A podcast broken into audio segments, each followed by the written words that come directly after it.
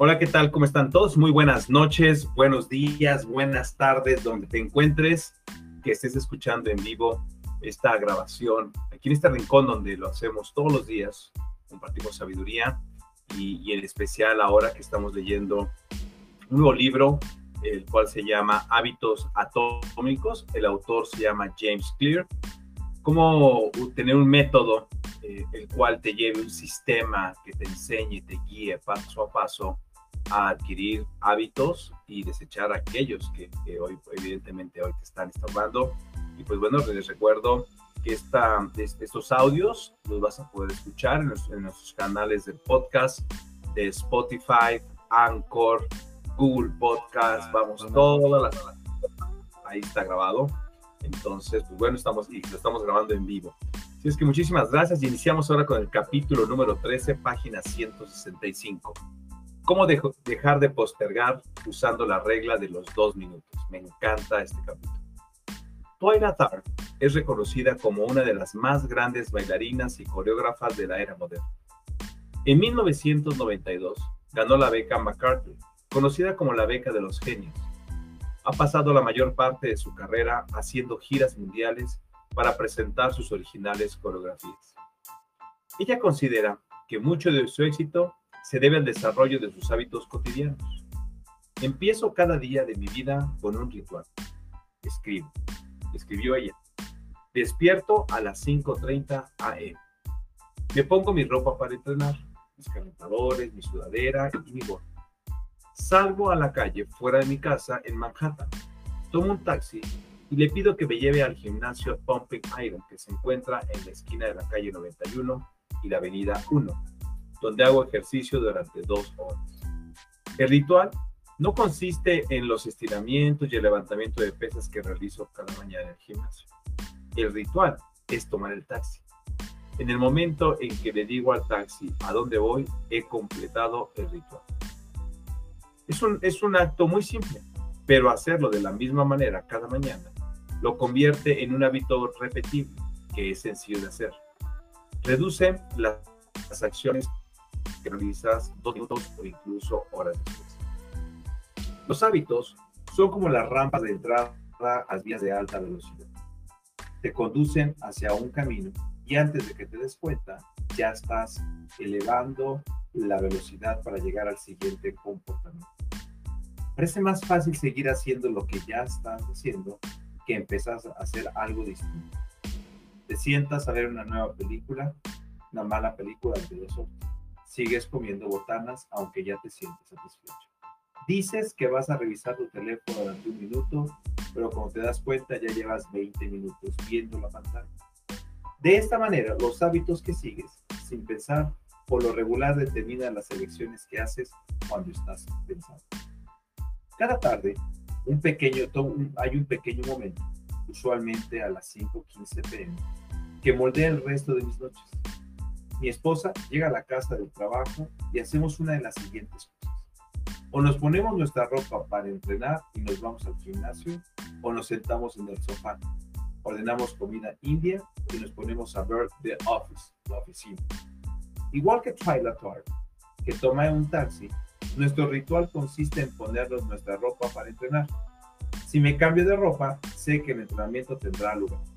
Todo lo que sigue a continuación, manejar hasta el gimnasio, decidir qué ejercicios haré, pararme debajo de la barra fija, es sencillo una vez que he dado el primer paso. Cada día hay un puñado de momentos que tienen un impacto mayúsculo. Me refiero a estas pequeñas lecciones, elecciones como momentos decisivos. El momento en el que decides ordenar la comida o preparar la pizza. El momento en que decides manejar tu automóvil o usar la bicicleta. El momento en que decides ponerte a hacer tu tarea o tomar el control del juego, del juego de video. Estas elecciones son como un camino que se bifurca. Momentos decisivos. Vemos una gráfica donde explica eh, el, mal día y el día, y luego cómo viene un sinnúmero de actividades. Viene desde una bifurcación, buena elección o mala elección. Y ahí nos va marcando un tipo de rutas. Leamos la descripción de la figura 14. La diferencia entre un buen día y un mal día a veces tan solo consiste en unas cuantas elecciones productivas y saludables, hechas en momentos decisivos. Cada una es como un camino que se bifurca y esas decisiones se acumulan durante el día y, en última instancia, pueden conducir a resultados muy distintos. Los momentos decisivos se ponen frente a una serie de opciones disponibles para tu ser futuro. Por ejemplo, cuando caminas hacia un restaurante, en un momento decisivo de que determina lo que vas a comer. Técnicamente, tú tienes el control de lo que vas a ordenar, pero en un sentido más amplio, solamente puedes ordenar alguna de las opciones que hay en el menú. Si caminas hacia un restaurante de carnes, vas a poder elegir entre solomillo o costilla, pero no tendrás, no podrás pedir sushi. Tus opciones están limitadas por lo que hay disponible. Están modeladas por tu, primera elección. Estamos limitados por los caminos a donde nos conducen nuestros hábitos. Esta es la razón por la cual dominar nuestros momentos decisivos a lo largo del día es tan importante. Cada día está formando muchos de muchos momentos, pero en realidad son unas pocas elecciones habituales las que determinan el camino que tomamos. Estas pequeñas elecciones se acumulan cada uno establece la historia que nos indica cómo pasaremos el, siguiente intervalo de nuestro tiempo. Los hábitos son el punto de entrada, no el punto final. Los hábitos son el taxi, no el gimnasio. La regla de los dos minutos. A pesar de que lo lógico sería empezar por lo más sencillo y pequeño, es como tratar de empezar por lo grande. Cuando sueñas para hacer un cambio, la emoción te domina de manera inevitable y terminas tratando de hacer demasiadas cosas en poco tiempo. La mejor manera de contrarrestar esta tendencia es usar la regla de los dos minutos, la cual establece, cuando empiezas un nuevo hábito, no debes tomarte más de dos minutos. Te darás cuenta de que es posible encontrar una versión de dos minutos de casi cualquier hábito. Leer antes de dormir se transforma en leer una página. Hacer 30 minutos de yoga se convierte en sacar mi tapete para hacer yoga. Estudiar para la clase equivale a abrir un cuaderno de notas. Doblar la ropa recién lavada se convierte en doblar un par de calcetines. Correr tres millas equivale a amarrarme las agujetas de los tenis. La idea es hacer algo tus hábitos tan sencillos como sea posible. Cualquiera puede meditar durante un minuto, leer una página o guardar una pieza de Y tal como dijimos anteriormente, esta es una estrategia poderosa porque una vez que empezamos a hacer lo correcto, es mucho más sencillo seguir haciendo. Un nuevo hábito no debería parecer un reto. Las acciones que seguirán pueden ser desafiantes, pero los primeros dos minutos deben ser sencillos lo que quieres es un hábito umbral que te conduzca a un camino más duro. Con frecuencia puedes descubrir los hábitos umbral que te conducirán al resultado deseado, clasificado tus metas con una escala que vaya de lo muy sencillo a lo muy difícil. Por ejemplo, correr un maratón es muy difícil. Correr 5 kilómetros es difícil. Caminar 10.000 pasos es meramente difícil. Caminar 10 minutos es sencillo. Y ponerte los tenis es sumamente sencillo. Tu meta puede ser correr un maratón, pero tu hábito umbral es ponerte los tenis. Así es como siguen las reglas de los dos minutos. Muy sencillo, ponerte los tenis. Sencillo, caminar 10 minutos. Moderado, caminar 10.000 pasos. Difícil, correr 5 kilómetros. Muy difícil, correr un maratón. Muy sencillo, escribir una oración. Sencillo, escribir un párrafo. Moderado, escribir mil palabras. Difícil, escribir un artículo de cinco mil palabras. Muy difícil, escribir un libro. Muy sencillo, abrir el cuaderno de apuntes. Sencillo, estudiar 10 minutos. Moderado, estudiar 3 horas. Difícil, sacar 10 en todas las materias. Muy difícil obtener un posgrado. La gente, un traguito de agua. La gente cree con frecuencia que es raro recibir reconocimientos por haber leído una sola página o por meditar durante un minuto o por hacer una llamada. Pero el punto no consiste en hacer una sola cosa. El punto es dominar el hábito de hacerte presente. La verdad es que un hábito debe estar firmemente establecido antes de poder mejorar. Si no puedes dominar la habilidad básica de hacerte presente, entonces tienes pocas esperanzas de dominar los detalles más finos. En lugar de tratar de diseñar un hábito perfecto desde el principio, haz algo sencillo de manera consistente. Tienes que estandarizar antes de poder optimizar. Conforme dominas el arte de hacer las acciones evidentes, los primeros dos minutos se vuelven simplemente un ritual al principio de una rutina más larga. Eso no es simplemente un truco para hacer los hábitos más sencillos, sino, en realidad, la manera ideal de dominar una habilidad complicada. Porque hay que tiene el micrófono abierto. Una complicada. Entre más ritualices el principio del proceso, es más probable que avances al estado de concentración profunda que se requiere para hacer grandes cosas. Al hacer el mismo calentamiento antes de cada sesión de ejercicios, hace que te sea más sencillo alcanzar el pico máximo de desempeño.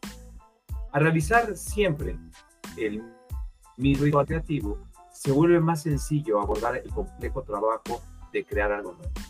Al desarrollar de manera consistente un hábito que te permita los niveles de tu cuerpo, sea más fácil irte a dormir a una hora razonable cada noche. Quizás no seas capaz de automatizar todo el proceso, pero puedes lograr realizar la primera acción sin pensar. Consigue que al inicio sea sencillo y el resto se dará de manera natural.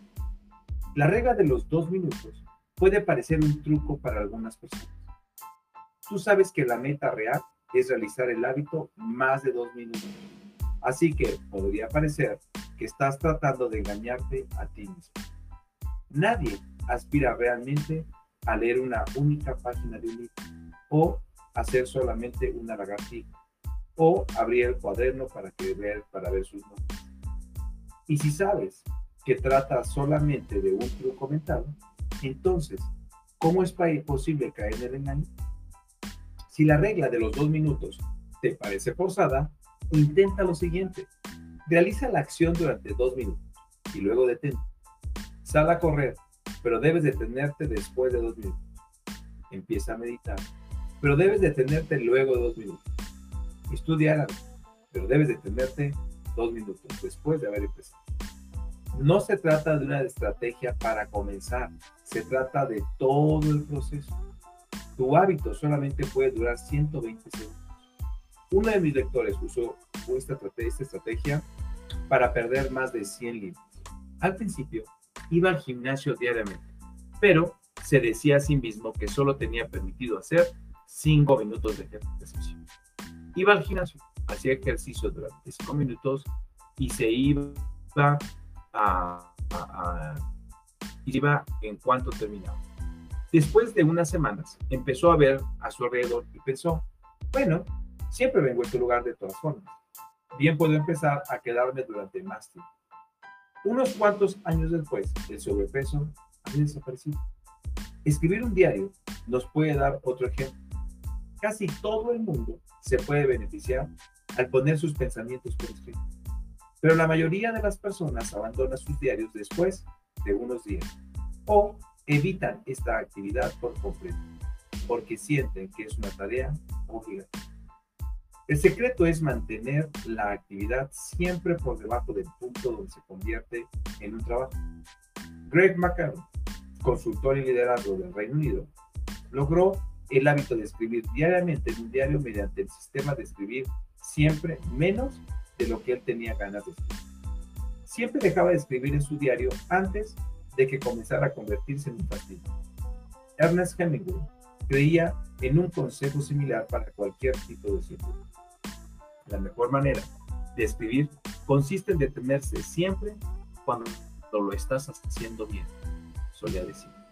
Las estrategias de este tipo funcionan por otro motivo. Bien, refuerzan la identidad que quieres construir. Si apareces en el gimnasio cinco días seguidos, incluso si es durante solamente dos minutos, estás sumando puntos para tu nueva identidad. No estás preocupándote por ponerte en forma, te estás enfocando en convertirte en el tipo de persona que no falta a sus entrenamientos. Estás tomando la acción mínima necesaria para confirmar el tipo de persona que quieres llegar a ser. Raramente pensamos en el cambio de una manera porque todos están enfocados en la meta final. Pero una, una lagartija es mejor que no hacer nada de ejercicio. Un, minuto de práctica de guitarra es mejor que nada de Un minuto de lectura es mejor que nunca abrir un libro. Es mejor hacer menos de lo que te propusiste que no hacer nada. En algún momento, una vez que estás establecido el hábito y estás, eh, y estás cumpliendo diariamente con hacerlo, puedes eh, eh, empezar a combinar la regla de los dos minutos con una técnica que llamamos modelado de hábito. De tal forma que puedes elevar tu hábito hasta la meta que te habías propuesto.